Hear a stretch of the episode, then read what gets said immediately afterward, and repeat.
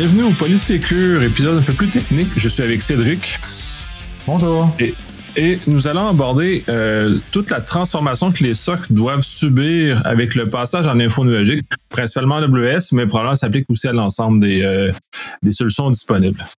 Bonjour à tous. Bien content de te retrouver, Nicolas. Euh, également. Donc, oui, effectivement, on, peut, on peut se poser la question euh, légitimement à savoir quels sont les impacts sur votre SOC ou votre équipe de sécurité opérationnelle dès l'instant où vous commencez à migrer un, une charge de travail dans l'info nuagique. Puis, je pense que c'est une question qu'il ne faut pas sous-estimer.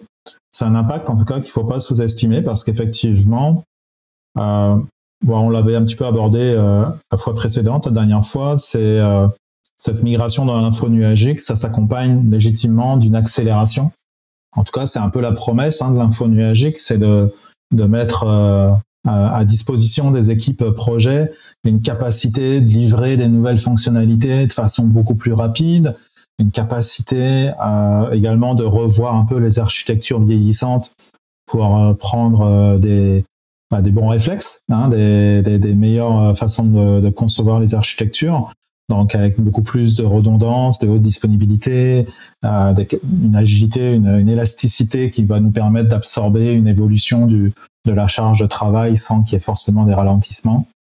Bref, il y a il y a cette accélération globale, cette facilité qui est offerte, ben, elle a un impact sur la surveillance parce que de facto, ça signifie que votre SOC, votre équipe de sécurité opérationnelle, elle va devoir s'adapter pour être capable de suivre le mouvement sans, en, en essayant d'éviter de se retrouver comme un bottleneck, là, comme un, un ralentissement euh, de tous vos, de tous vos, euh, vos équipes projets. Donc ça, c'est un peu, c'est un peu un enjeu.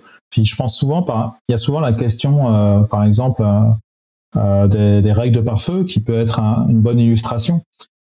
Dans une sécurité on-premise, euh, vous avez toujours l'équipe de sécurité opérationnelle qui vient dans le processus de mise en place d'un serveur sur Internet comme un, un élément de contrôle euh, pour valider les ports qui sont exposés, valider les règles de pare-feu et les implanter. Alors parfois, ça peut être l'équipe réseau plutôt que l'équipe de sécurité, ça dépend de l'entreprise, mais vous avez toujours ce, ce tu vois, ce, ce, ce, point central euh, vers lequel convergent toutes les équipes projets. La sécurité est toujours le, le, le, le goulot d'étranglement. Ouais, on est, est vraiment le, le, problème. Et puis là, tu as plein de chargés de projet qui se retrouvent face à toi, qui essayent de t'expliquer que leur demande elle est plus prioritaire que celle du voisin parce que ils ont une mise en prod qui est le lendemain et puis que si on leur fait pas leur règle par euh, c'est foutu, ils vont pas être capables de livrer à temps et ça sera la faute de la sécurité. C'est hyper inconfortable, on veut pas ça et puis c'est on veut plus ça. Donc en même temps, ce, ce, point de contrôle, il est quand même intéressant parce que euh, ben, ça nous permet d'éviter que n'importe quoi soit fait sans, sans forcément mauvaise attention. Et, et, pour ça, euh, ben dans l'info nuagique, on va, on va essayer de réfléchir autrement. On va essayer de réfléchir avec les fameuses guardrails, les fameuses barrières qu'on va mettre. Donc l'idée, c'est de, oui, ok, on va peut-être laisser certaines capacités aux équipes projet pour qu'elles puissent livrer de façon très rapide, euh, sans, sans, sans barrière, enfin sans frein. Mais pour autant, on va pas les, c'est pas pour ça qu'on va les laisser faire n'importe quoi. Et puis, tu vois, c'est là l'évolution, notamment sur le SOC et, la SecOps, c'est qu'elle elle va devoir être euh, plus en mode seulement réactif, mais elle va devoir commencer à réfléchir en mode euh, à anticiper et à préparer l'arrivée des, des, équipes projet avec des règles, des automatismes, avec euh, l'automatisation, c'est quelque chose que, qui me tient beaucoup à cœur et puis c'est quelque chose qui devrait se retrouver beaucoup plus justement dans une équipe euh, de SOC euh, dans l'info nuagique. Effectivement, ça, l'automatisation, mais les gabarits, les patrons, tout ce qui permet de, d'appliquer de, de, façon immédiate. Tu l'avais d'ailleurs mentionné au dernier épisode que il y a des suites automatiques. Fait de développer ces patrons-là qui permettent la mise en place automatique de règles de sécurité selon le, type de composant est une amélioration. Et justement, le fait qu'on est. La sécurité n'est plus un frein, on n'est plus le, maudit département du nom, puis ce qu'on attend après, mais devient ce qui vient favoriser l'évolution, l'amélioration et euh, par le fait même l'augmentation de la protection des. Euh, des actifs de, la compagnie pour, et non d'aller de, sauvagement sur Internet et d'exposer le, le, port SQL à tout vent. Là. Ouais, c'est ça. J'aime bien l'idée, si tu veux, de la sécurité qui vient encadrer, mais qui vient pas se placer comme un, une étape obligatoire, comme un frein. Et, et, puis, comment on fait pour être capable d'encadrer, puis sans être un frein? Ben, certes, il y aura des choses qui vont être interdites de facto, mais c'est pas grave. Si tout le monde le sait à la base et que c'est une règle qui est partagée dans l'entreprise, on, se rendra compte que ça se passe très bien. Des règles de bon sens, comme par exemple exposer un port euh, d'administration sur Internet, non, ça se fait pas. c'est juste pas possible. On n'expose pas un port SSH sur Internet grand ouvert. On n'expose pas un port RDP sur Internet grand ouvert. Ce n'est pas une bonne pratique et il n'y a pas de vraie justification business pour euh, permettre ce genre de comportement. Il y a toujours moyen de mettre un filtrage par IP. Il y a toujours moyen de mettre un bastion euh, donc ça, surtout dans l'info nuagique, en plus il y a encore d'autres moyens d'ailleurs pour y accéder de façon sécuritaire. Donc non, ça on peut le bloquer et on le dit à l'avance et on met des automatismes, on met des règles dans le pipeline de dev, on met des règles dans l'environnement info nuagique qui font que ça va être de facto ça va être bloqué ou corrigé si jamais c'est effectué. Après par contre pour euh, d'autres types de, ports, et eh bien là, euh, ça va être des règles, ça va être des comportements plus de surveillance ça va être des comportements également, par exemple, s'assurer que s'il s'agit d'un port web 80, 443, 80, 80, les choses habituelles qu'on connaît, eh, eh bien, on va automatiquement euh, euh, s'assurer qu'il y a un WAF qui est associé, par exemple, dès l'instant où c'est exposé sur Internet. Tu vois, le genre d'automatisme, de, règles qui, qui, qui, qui, est, qui est comme de bon goût, puis assez logique, assez facile, je pense, à faire accepter et comprendre. Euh, après, il peut y avoir par exemple le fait qu'on va systématiquement rechercher qu'il y ait du TLS, on va s'assurer que c'est des ports chiffrés, et puis euh, on va essayer de traduire en fait les règles d'analyse que l'équipe avait auparavant, qu'elle qu'elle gardait pour elle dans son coin, et puis euh, parce qu'en fait c'est ça, tu sais, les équipes projet elles arrivaient avec leurs demandes, il y avait comme une analyse mystérieuse qui est faite par l'équipe sécurité, on ne sait pas trop sur quelle sur quelle base, avec quel référentiel, mais bon, c'est comme ça, on respecte, et puis ça revient, hop, c'est autorisé ou c'est interdit. Et, bah là, en fait, ces règles, il va falloir justement vraiment travailler dur pour euh, les rendre très cartésiennes, les rendre, euh, tu vois, euh, claires, et puis donc de facto automatisables à ce moment-là. Une fois qu'elles sont claires, on va pouvoir faciliter l'automatisation. Et puis, oui, également, il va falloir prévoir des, euh, des dispositifs d'exception, parce qu'il y a toujours des exceptions dans la vie, dans les TI, malheureusement. Donc, il va falloir aussi euh, ne pas aborder euh, ces, ensembles de règles de façon trop dogmatique, mais accepter déjà la différence entre des environnements de production et des environnements de développement. Évidemment, on ne doit pas avoir les mêmes types de règles. Et puis, accepter aussi qu'il peut y avoir des exceptions. Comment on fait pour les gérer de manière intelligente, de manière la plus fluide possible? Donc, tu vois, c'est ça, c'est toujours cette idée, cette recherche de fluidité, cette recherche de, d'encadrement, mais en essayant de pas être un, un bloquant, en fait. Effectivement, mais de toute façon, puis tu as un aspect intéressant, c'est que le niveau du guardrail, au niveau de l'accompagnement que la sécurité va faire, euh, il y a aussi tout l'élément surveillance qui est assez fondamental à l'existence même du SOC, puisque maintenant on a, une capacité différente de surveiller parce que c'est plus euh, les, les, les disons, tu, faisais référence au, coup de feu, c'est plus le même genre de, de règles qu'on va observer, c'est plus le même genre de log, c'est plus un espèce de, de, de flux infini de, de, de, de log qu'on va recevoir du firewall, du firewall une info nuagique est beaucoup plus euh, restreint, mais en même temps beaucoup plus utile peut-être beaucoup plus mise en contexte euh, par rapport à ça. Ouais, et puis alors la surveillance, c'est, alors ça c'est, un autre, euh, c'est, peut-être même le changement majeur encore plus qui, qui se voit moins par rapport aux équipes projet, c'est moins perceptible pour la clientèle, mais par contre à l'intérieur de l'équipe c'est vraiment un changement, un changement profond. C'est premièrement, de réfléchir, être capable de réfléchir à euh, les, signaux qu'on va récupérer de l'environnement infonuagique, sur quoi, sur quels signaux vont se baser, euh, va se baser notre surveillance? Donc les alertes, sur quel type d'alertes vont se baser notre surveillance? Donc là, évidemment, bah, il faut qu'on retrouve, euh, bah, il nous faut des alertes qui fassent du sens, qui soient efficaces, pertinentes. Alors chaque chaque fournisseur infonuagique euh, d'importance propose des solutions de sécurité natives qui vont être capables justement de faire de la surveillance du trafic réseau, qui vont être capables de faire la surveillance de comportements utilisateurs à l'intérieur de, l'environnement. Donc ça, c'est important. Il faut être capable de, récupérer, centraliser ces alertes et puis être capable de les, euh, si possible, injecter dans notre plateforme euh, de gestion des, des incidents, quelle qu'elle soit, que ce soit un SIM, un SOR, euh, whatever.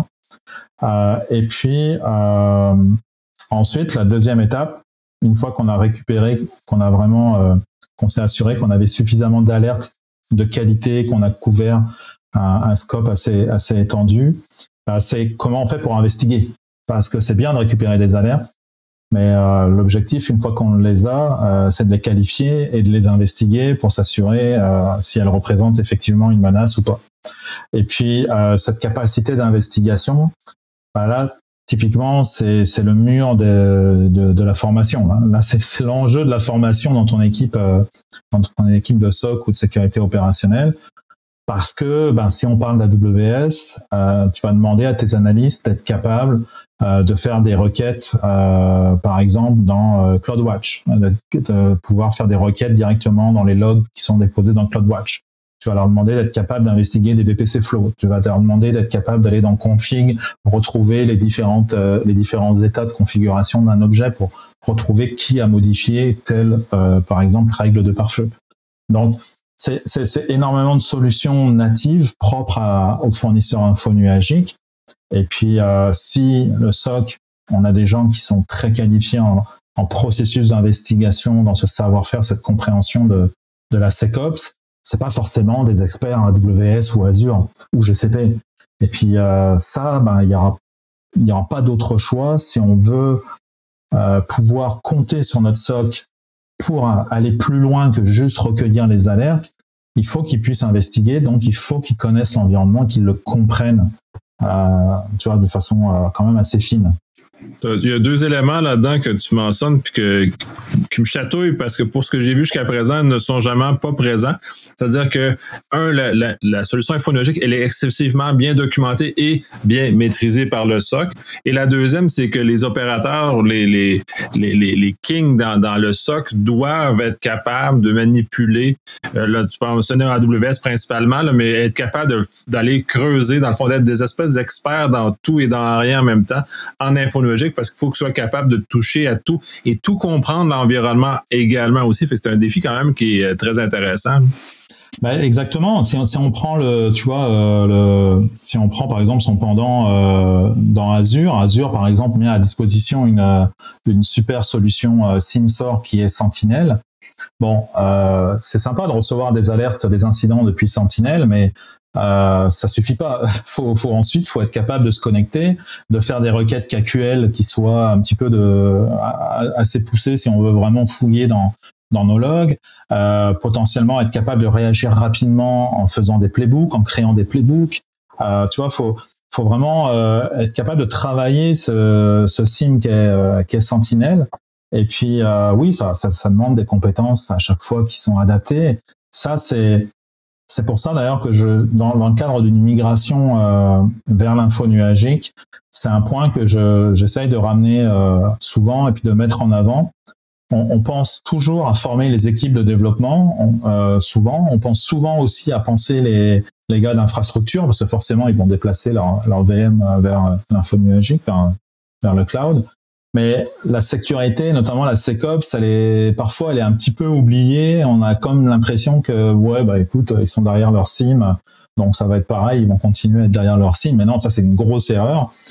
Il faut effectivement faire le, le, même effort de formation pour la SecOps que pour les autres équipes d'infrastructure et de développement, parce qu'il y a beaucoup de changements et ils doivent être capables de bien comprendre les, euh, les différents objets infonuagiques investiguer d'ailleurs, c'est, tu il y a encore une troisième étape. Là. La première étape, c'était les signaux, euh, donc créer, euh, installer la technologie nécessaire, configurer la technologie nécessaire pour avoir obtenir des signaux, des alertes de qualité. Deuxième étape, c'est l'investigation, être capable de manipuler les objets, de les comprendre, de fouiller euh, dans l'environnement infonuagique.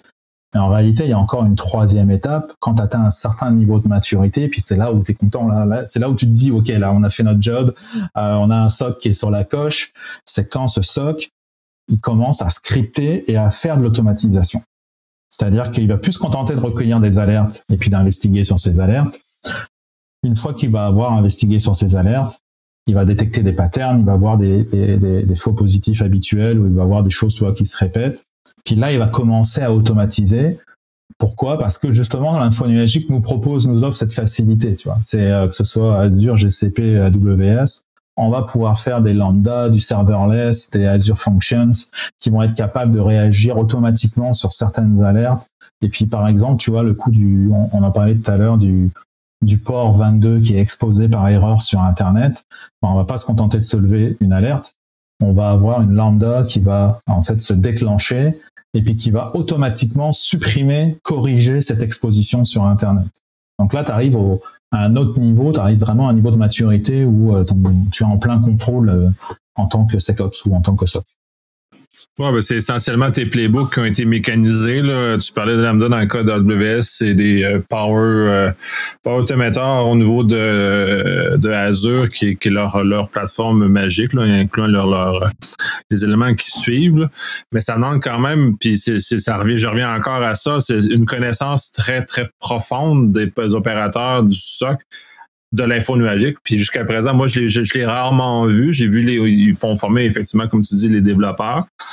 Parfois les, les, les personnes d'infra, mais peu ou literally pas du tout. Puis c'est, c'est demande des compétences euh, très vastes. Puis c'est un peu, je pense, l'erreur qu'on fait en sécurité. On a l'impression que c'est un champ de compétences en soi, mais pas oui, mais on est appuyé énormément sur le travail des autres. Fait que si on n'a pas de connaissances en développement, si on n'a pas de connaissances en infrastructure, ben on est un peu euh, pas très utile finalement. Et, je pense que c'est, euh, tu vois, ce, petit retard dans la, dans la perception de l'importance de la formation de nos équipes sécurité euh, dans l'info nuagique est peut-être dû au fait qu'aujourd'hui, la, majorité de notre workload est encore euh, sur site, est encore à l'intérieur de nos, nos, réseaux. Notamment au Québec. Au Québec, on, on constate, on a encore beaucoup d'entreprises qui sont au début de leur journey to the cloud, et si bien que le risque, ben, il est associé, effectivement, d'ailleurs, euh, en partie à juste titre, il est encore associé à de l'infrastructure sur site, donc à des savoir-faire euh, qui sont euh, traditionnels. si bien qu'on voit pas le risque, on se dit, OK, ben, écoute, de toute façon, la majorité de nos, notre infra est encore sur site, donc tout va bien. Mais, mais le problème, c'est que cette formation, cette capacité d'évolution de notre équipe, euh, de nos équipes euh, de sécurité, bah, ça prend du temps quand même. Tu vois, c'est sûr qu'on on peut pas demander à une équipe de se réinventer du jour au lendemain parce qu'en plus, euh, bah, entre gars de sécurité, on connaît la situation, c'est qu'en général, l'équipe sécurité, elle est toujours sous-staffée. On a toujours énormément de difficultés à, à recruter des, des compétences en sécurité. Donc, ces gens-là, euh, ils sont déjà euh, sous tension. Euh, ça va prendre du temps de les accompagner, de, leur faire, prendre un chemin de formation. et puis, ce qui va, se passer, malheureusement, c'est pré, prévisible. C'est qu'à un moment donné, tu vas avoir un effet de levier où ton entreprise va commencer à avoir une majorité, plus de 50% de son infrastructure dans l'univers infonuagique. Puis c'est là que les lumières vont commencer à s'allumer, où il y a des gens qui on va réaliser que, oups, euh, il y a un risque qui est lié à un sinistre, qui est effectivement, il y a un vrai risque dans l'info nuagique désormais qui est plus important que, le risque dans mon infrastructure sur site. C'est là où on va se rendre compte qu'il euh, faut mettre les bouchées doubles sur la sécurité parce que parce que c'est ça, l'info nuagique est un risque également, tout autant que euh, l'infrastructure sur site. Ça amène un, autre élément, puis justement, tu, m'as un peu devancé, c'est le volet hybride, parce que c'est aussi ça un aspect très important au niveau de la journalisation, parce que là, tu as, mentionné euh, Sentinelle, c'est bien, mais Sentinelle, c'est dans l'info nuagique. Mais la réalité, c'est que, puis comme tu mentionnais au Québec, on n'est euh, pas très avancé encore, mais on est encore dans un modèle très hybride où on a encore au moins 50% de notre euh, workload sur site, puis on a de l'autre 50% dans le nuage. Et là, comment on réconcilie le fait de la journalisation qui est dans les deux environnements, dans les deux univers, et tout le volet d'automatisation et de compréhension des gens à ces, différences-là et à cette complexité nouvelle-là qui, qui, est temporaire, mais qui est quand même présente. Alors, je, je te dirais, là, on a, on a vraiment deux, euh, deux points. Euh, l'aspect technique, là, que tu as abordé avec la journalisation, et puis l'aspect vraiment plus capacité, euh, formation et capacité humaine de livraison pour la sécurité. L'aspect technique, on n'a pas tant de problèmes aujourd'hui là parce que on est capable effectivement, même avec des solutions cloud-based comme comme Sentinel, on est tout à fait capable d'aller recueillir tes logs euh, qui sont sur site. On est même capable de faire des connecteurs pour récupérer des logs de ton mainframe. Donc c'est pour dire, c'est pas facile. D'ailleurs, on a eu cette expérience, hein, mais euh, c'est on est capable de le faire. Ça peut, ça peut fonctionner. Donc euh, aujourd'hui, on, vraiment, on n'a plus tant de freins que ça. Et d'ailleurs, je recommanderais justement aujourd'hui de, notamment justement, tu sais, pour des SIM ou des log collecteurs ou des choses comme ça, bah, d'aller chercher cette, élasticité dans l'info nuagique dessus le plus tôt possible, hein, de pas euh, continuer à s'enquiquiner avec euh, des infrastructures sur site, euh, ou du moins quand on n'a pas de technologie ou, des cas d'usage particuliers où on a déjà on est une entreprise qui a énormément de capacité de disque parce qu'on est une entreprise qui fait du stockage multimédia ou toi des cas, des cas particuliers comme ça mais pour la majorité des entreprises allons chercher l'élasticité dans l'info nuagique pour faire euh, notre archivage de log. On a énormément de dispositifs et de savoir-faire possibles. Donc, euh, je pense que c'est un bon c'est un bon use case, c'est vraiment intéressant. Par contre, euh, la question euh, sur la capacité humaine, bah là c'est plus compliqué euh, parce que euh, faut aussi quand même souligner que cette, ce mode hybride, malheureusement, il va durer. Euh, je parlais de ce, cette bascule qui va se passer euh, où à un moment donné, on va avoir plus de 50% de notre workload dans l'info nuagique. Mais le, truc, c'est que ça va pas du passer 50%, ça va pas faire euh, pof comme ça d'un coup. Allez, on est à 100%. Quoi. Euh, pourquoi? Parce qu'on va avoir des systèmes legacy qui sont pas transférables dans l'info nuagique et puis euh, qu'on promet de décommissionner euh, dans les années prochaines et puis qui seront encore là dans 5, 6, 10 ans. Ça, malheureusement, on en a plein dans, quelques ministères, entre autres, mais dans des grosses entreprises aussi, hein, dans, le monde de la, même le monde de la banque, par exemple, on, on, le sait, on a beaucoup de mainframe qui, qui va être difficile à décommissionner dans le monde de la banque et de l'assurance. Donc, euh, je pense qu'on va malheureusement garder euh, ce côté hybride pendant encore de très nombreuses années. Alors, la solution euh, pour l'équipe de sécurité, ben malheureusement il y en a pas. et puis là c'est c'est plate là, c'est plate à dire, mais euh, il n'y en a pas d'autre que de passer par une augmentation de ton staff avec toute la difficulté que cela représente aujourd'hui, euh, ou d'aller euh, vers euh, une, une, externalisation d'une partie de ta surveillance avec un prestataire spécialisé dans l'environnement infonuagique en question, par exemple. C'est les deux seuls modèles que je vois euh, parce que à staff constant, sans aller chercher un partenaire, euh, je pense que ça, ça, va être, ça va être beaucoup demandé à tes équipes d'être capable euh, d'être vraiment compétent autant sur ton infrastructure traditionnelle on-premise que sur euh, un voire deux fournisseurs infonuagiques. Parce qu'il faut pas oublier qu'il y en a qui font le choix du multi-cloud également là, de plus en plus. Donc euh, c'est pour moi ça va passer par une augmentation du staff, que ce soit à l'interne ou via un partenaire, forcément. Ben, à ce moment-là, de toute façon, moi, l'avenue que je vois, c'est généralement les gens d'infrastructure, les recycler en, en sécurité, puisqu'ils ont déjà une bonne connaissance. Et l'aspect, infrastructure va s'en aller en nécessairement en diminuant du côté infonuagique. Là. Donc, c'est ça, ça met un peu de, ça rajoute un peu de capacité au niveau de ce genre-là, mais c'est déformé aussi. On revient toujours, faut former ces gens-là correctement pour les aider, les aider à être utiles et à être compétents dans leur, dans leur chemin. C'est des euh, tout que des défis. Euh, mais moi, le monde hybride est probablement le, plus gros, la plus grande difficulté. Et, je te dirais même, oui, tu as, un, très bon point sur le fait de former des gens d'infrastructure à la sécurité, mais je te dirais même, pourquoi pas des développeurs. J'ai vu des... on a eu la, chance euh, ben, dans, mon entreprise de, recruter des, des anciens développeurs et dans un monde infonuagique où la sécurité est poussée à ce code, où j'en parlais justement quand on arrive à un certain niveau de maturité, on commence à, mettre en place des contrôles automatisés. Donc tout ça, c'est avec des lignes de code de Python. Hein.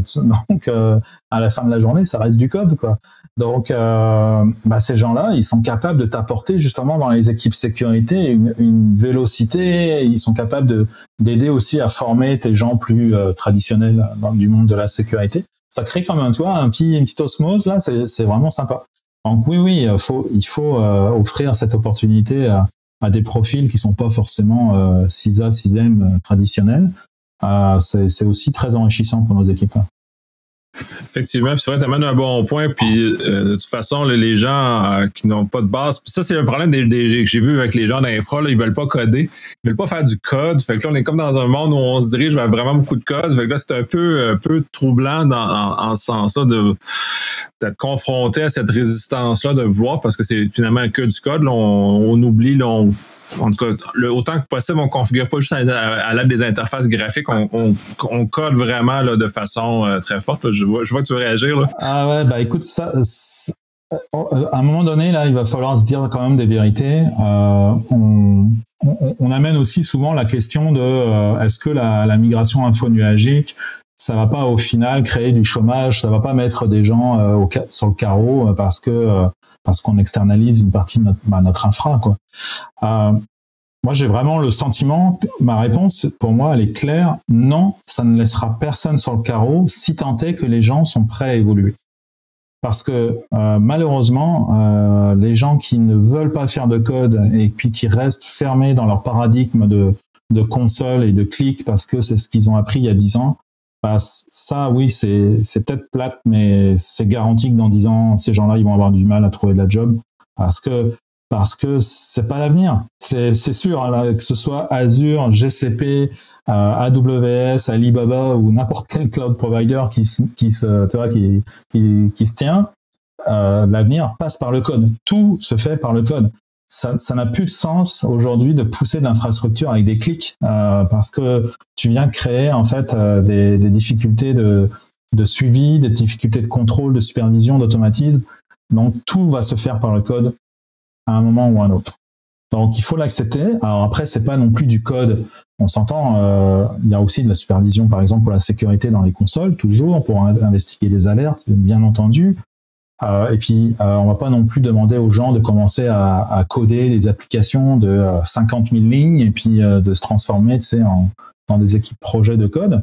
Mais euh, veut veut pas, le, les outils de scripting et d'infrastructure as code vont de plus en plus prendre le devant de la scène et vont s'imposer, euh, si on veut, dans, dans le, le, cursus des, de formation, dans le cursus d'évolution de nos, de de nos spécialistes en TI. Ça, c'est sûr. Ben, effectivement, c'est un passage obligé. Si on revient plus au niveau du socle lui-même, comment on intervient, on va euh, l'autre ballon du, euh, du socle, c'est lors d'un incident, l'intervention lors d'un incident. Comment ce changement d'info nuagique-là vient influencer justement cette, euh, cette prise en charge d'un incident? Bah, c'est la rapidité théoriquement. Hein. Si, tu livres la, promesse qui devrait être la tienne en, en étant un SOC spécialisé en info nuagique, c'est supposé justement livrer de la rapidité d'investigation et surtout de la rapidité de réaction. Euh, pour ça, évidemment, il faut avoir fait euh, ses devoirs, il faut avoir euh, préparé, avoir déjà mis en place un environnement spécialisé pour l'investigation, le forensic. Il faut avoir mis en place des, encore une fois, des automatismes pour pouvoir déclencher des captures de, de disques, d'images disques, des captures d'images mémoire à distance depuis un environnement sécuritaire. Euh, bref, euh, cette promesse, c'est avant tout, je pense, la capacité de réaction extrêmement rapide. Et puis, c'est sûr que la grosse différence, puis là, c'est pas euh, fondamentalement d'ailleurs lié au SOC, mais euh, c'est un impact sur le SOC, c'est qu'en théorie, euh, tu es supposé avoir un environnement qui est quand même plus sécuritaire que ton environnement sur site. Euh, si on se rappelle ce qu'on disait euh, lors de notre dernière session, on, on, doit mettre, on est supposé avoir une baseline de sécurité qui est mise en place dans notre environnement euh, euh info nuagique, un standard de sécurité. Et avec la grâce à ce standard de sécurité, ben, qu'est-ce qu'on fait? On limite les impacts en cas en cas d'incident. Euh, grâce à une segmentation réseau, grâce à, une, à des accès qui sont donnés au juste assez, avec une révision des accès qui est beaucoup plus plus forte et plus en contrôle que euh, euh, sur site parce qu'on a moins de, legacy. Bref, quand on commence à avoir une, une, une, attaque, on est supposé être capable de détecter et puis surtout de, contenir plus facilement par, le moderne, par la modernité du, de la charge de travail. moi, je, il y a, on a eu, euh, y a eu des, des cas hein, de, dans l'industrie d'environnement infonuagique qui sont fait euh, breacher. Euh, on en a eu plusieurs. On a eu Tesla. Tesla s'est fait compromettre euh, un pod, un, conteneur dans leur infrastructure. Et puis, en, fait, l'attaquant en a profité pour, pour miner du Bitcoin parce que a priori il n'y avait pas vraiment de, données accessibles depuis son conteneur euh, intéressantes sans doute. Donc il, a exploité en fait son, footprint pour exploiter du Bitcoin. Ils ont mis plusieurs jours en fait avant de s'en rendre compte. In fine, ils n'ont pas été très bons pour le coup. À côté de ça, il y a eu un autre, euh, je pense que c'est OneLogin si je me trompe pas, qui s'est fait compromettre euh, des clés euh, de des clés de connexion. Eux, ils ont réagi en l'espace d'une ou deux heures. Ils ont été capables de détecter, de euh, désactiver les clés, de renouveler les, les, clés. Enfin, ça, il y a eu tout un processus qui s'est, euh, tu vois, qui s'est enchaîné, un playbook hein, qui s'est enchaîné et, et, et, qui a montré là pour le coup une vraie maîtrise de l'environnement, euh, une compréhension effectivement de l'environnement infonuagique. Et, euh, et ça, c'est vraiment l'objectif pour le SOC, c'est d'arriver à ce genre de résultat. Oui, il y aura toujours des incidents, c'est sûr. Euh, ça, plus que moi, je, pense qu'il faut surtout pas le, cacher. Euh, mais si on a mis un standard de sécurité qui fasse du sens, qu'on a vraiment bien durci notre environnement infonuagique et qu'on a un SOC qui comprend l'environnement et qui a lui-même mis des automatismes et qui s'est entraîné à réagir, on, va être capable, euh, en tout cas c'est peut-être mon espoir, on va être capable euh, d'arriver à des euh, time to respond là, beaucoup beaucoup plus euh, agressifs, euh, largement meilleurs que ce qu'on observe aujourd'hui. Mais, puis là, je vais faire du pouce sur le, justement ton, ton espoir qu'on aille vers du meilleur. Euh, à ce compte-là, on serait pas mieux que à même les projets des nouveaux, les nouveaux appli nouvelles applications, nouveaux projets, que les playbooks sécurité soient même développés à même ces projets-là, puisqu'il y a quand même un, un lien très fort entre l'application et comment l'équipe de sécurité devra répondre. Ah, c'est vrai que euh, dans mes dans mes mandats récents, moi j'ai observé justement dans des environnements où euh, qui étaient vraiment euh, avec des équipes projet qui étaient vraiment euh, euh, passionnées par l'info nuagique et tu vois qui étaient bien euh, bien encadrées, qui étaient qui étaient bien formées. J'ai observé que d'eux-mêmes les équipes projet pensaient à la sécurité et puis commençaient à étaient vraiment en interaction avec la sécurité pour trouver des scénarios euh, qui fassent le plus de sens possible en termes de, de, réaction ou de contrôle, euh, supervision de leur, projet applicatif. Donc ça, c'est quand même le fun. À quel point euh, les équipes projet vont être capables maintenant de faire de la, détection et de la correction euh, automatisée, je pense que ça a quand même une certaine limite parce que justement, euh, ben, un SOC, on, sait en termes de surveillance, l'attaquant, quand il va prendre pied dans euh, l'environnement, il va passer par une, faille, euh, quelle qu'elle soit, mais il va pas, il va rarement s'arrêter au premier point, euh, à son point d'arrivée. L'objectif, ça va être d'établir de, de, ce qu'on appelle la persistance, et puis après d'aller faire du mouvement latéral pour essayer ben, justement de, de, prendre possession du maximum d'actifs possibles et puis donc là, ça va toucher plusieurs projets. Ça va toucher, euh, bah, ça dépend de votre segmentation, ça dépend de votre standard de sécurité, si c'est bien fait ou pas. Mais potentiellement, il peut être amené à rebondir sur euh, plusieurs projets. Et euh, c'est là où il faut avoir justement cette équipe sécurité, ce SOC, avec ce, euh, cette interface unique, centralisée, avec cette centralisation des alertes, qui va être capable de d'estimer de, justement ce mouvement latéral et puis de, de bloquer au, au bon niveau l'attaquant. Pas forcément des, un niveau applicatif, un niveau infrastructure parfois. Oui, ben c'est de, de, toute façon, c'est des défis qui sont énormes. Euh, on va arrêter là pour cet épisode-ci.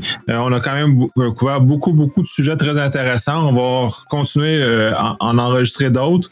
Merci énormément de ta participation et de, de l'apport que tu, que tu fais. Merci beaucoup. Bonne journée. Bonne journée. Salut.